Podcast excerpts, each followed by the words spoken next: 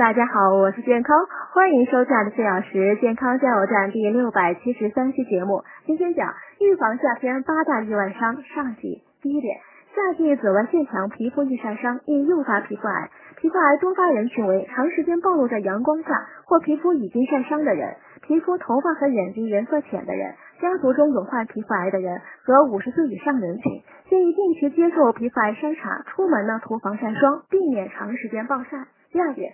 中暑与发烧类似，体温过高呢会导致永久性伤害。中暑迹象主要包括皮肤灼热、停止出汗、呼吸短促，甚至迷糊昏厥等。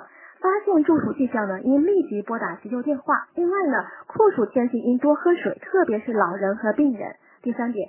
夏季气温环境呢，非常适宜细菌生长。暴露在常温或高温下的食物呢，极易受到微生物污染，导致食物中毒。因此呢，切勿食用过期或有异味的食物。